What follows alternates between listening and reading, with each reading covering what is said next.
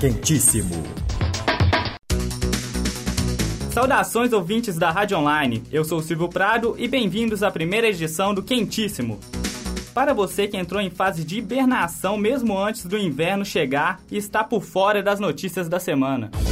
Grande BH registra tremor de terra. Segundo o Observatório Sismológico da Universidade de São Paulo, foi registrado um tremor de terra que teve como epicentro o município de Esmeralda, na região metropolitana de Belo Horizonte, no início da manhã de segunda-feira. O tremor atingiu 3,7 graus na escala Richter e foi sentido em um raio de 100 quilômetros. Moradores da cidade de Betim, Contagem e Ibirité puderam sentir o abalo, mas segundo o Corpo de Bombeiros, nenhuma ocorrência foi gerada em virtude dessa situação. WhatsApp volta a funcionar no Brasil após bloqueio da Justiça. O aplicativo WhatsApp voltou a funcionar na tarde de terça-feira após bloqueio de 24 horas determinado pela Justiça. O bloqueio era inicialmente de 72 horas a partir das 14 horas de segunda-feira.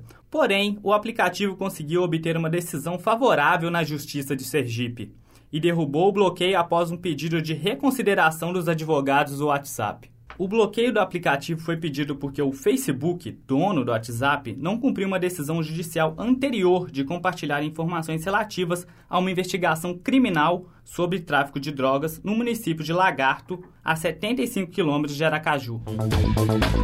Seis meses após o acidente, Samarco reluta em pagar multas ambientais. Nessa semana, completam seis meses após o rompimento da barragem de Fundão na cidade de Mariana. A mineradora Samarco, acusada como responsável pelo desastre da barragem, recorre de multas ambientais que somam pelo menos 430 milhões de reais.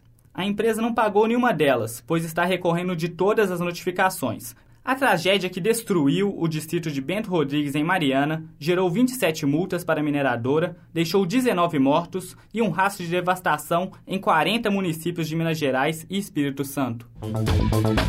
Estudantes pedem CPI para investigação de fraude da merenda em São Paulo. Estudantes ocuparam na terça-feira o plenário da Assembleia Legislativa de São Paulo. Eles querem que os parlamentares abram uma CPI para investigação do esquema de fraude de compra da merenda escolar. Cerca de 70 estudantes ocuparam o plenário e empilharam cadeiras para isolar a área, impedindo a entrada da polícia. Houve confusão. O deputado João Paulo Rilo, do PT, chegou a dar um empurrão em um policial militar. Os manifestantes pedem a instauração de uma CPI para investigar fraudes em contratos da merenda escolar na rede estadual de ensino os funcionários não conseguiram entrar e protestaram com um abraço em volta do prédio. A superintendente do Paula Souza diz que o imóvel foi vandalizado e divulgou algumas fotos do que teria sido quebrado pelos estudantes. Os manifestantes negam as acusações.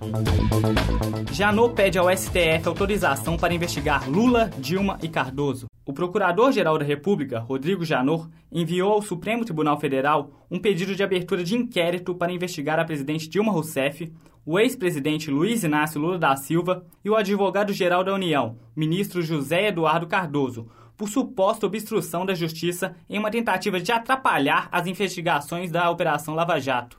O pedido sigiloso seria analisado pelo ministro Teori Zavascki, relator da Lava Jato no STF. O sigilo é motivado pelo fato de que o pedido tem como base gravações de conversas telefônicas entre Dilma e Lula inicialmente divulgadas pelo juiz Sérgio Moro.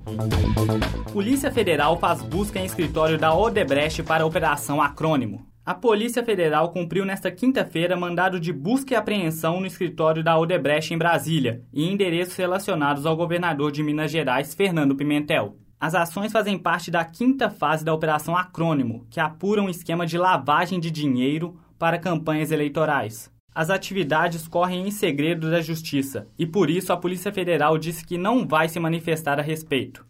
O advogado Eugênio Paceli, que representa Pimentel, afirmou não ter conhecimento de ação da Polícia Federal envolvendo o governador. A defesa já havia afirmado que Pimentel não tem responsabilidade penal relacionada aos fatos investigados e que confia no Poder Judiciário. Supremo suspende mandato e afasta Cunha da presidência da Câmara. Por unanimidade, os 11 ministros do Supremo Tribunal Federal decidiram nesta quinta-feira manter a suspensão do mandato e afastamento por tempo indeterminado do deputado Eduardo Cunha da presidência da Câmara. Os ministros apontam que Cunha usou o cargo para prejudicar as investigações na Lava Jato e o andamento do processo de cassação que responde no Conselho de Ética da Câmara. O deputado é réu e alvo de investigações na operação. Após decisão do plenário, Cunha afirma que vai recorrer e que não pensa em renunciar e que está sofrendo retaliação pelo processo de impeachment da presidente Dilma Rousseff. O deputado Valdir Maranhão, do Partido Progressista, vice-presidente da Câmara, assume interinamente o cargo. Ele também é investigado na Lava Jato. A Câmara avalia agora se mantém ou retira de Cunha os benefícios de presidente da casa. Tocha Olímpica chega ao Brasil e vai percorrer 328 cidades do país. Desde a manhã de terça-feira, a tocha olímpica está em território brasileiro para visitar 328 cidades e anunciar a proximidade dos Jogos Olímpicos no país.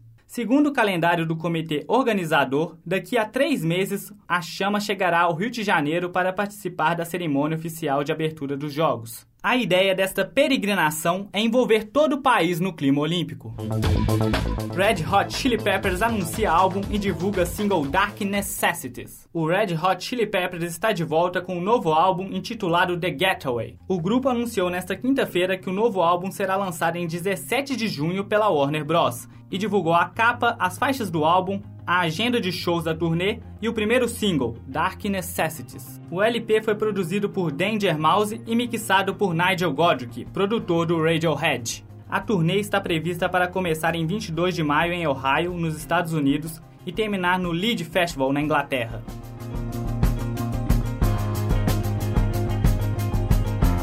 Vocês ouvem agora o single Dark Necessities do Red Hot Chili Peppers. Tenha uma boa semana e caso não seja tão boa assim, não se preocupe. Estarei aqui novamente na Rádio Online com mais notícias quentíssimas.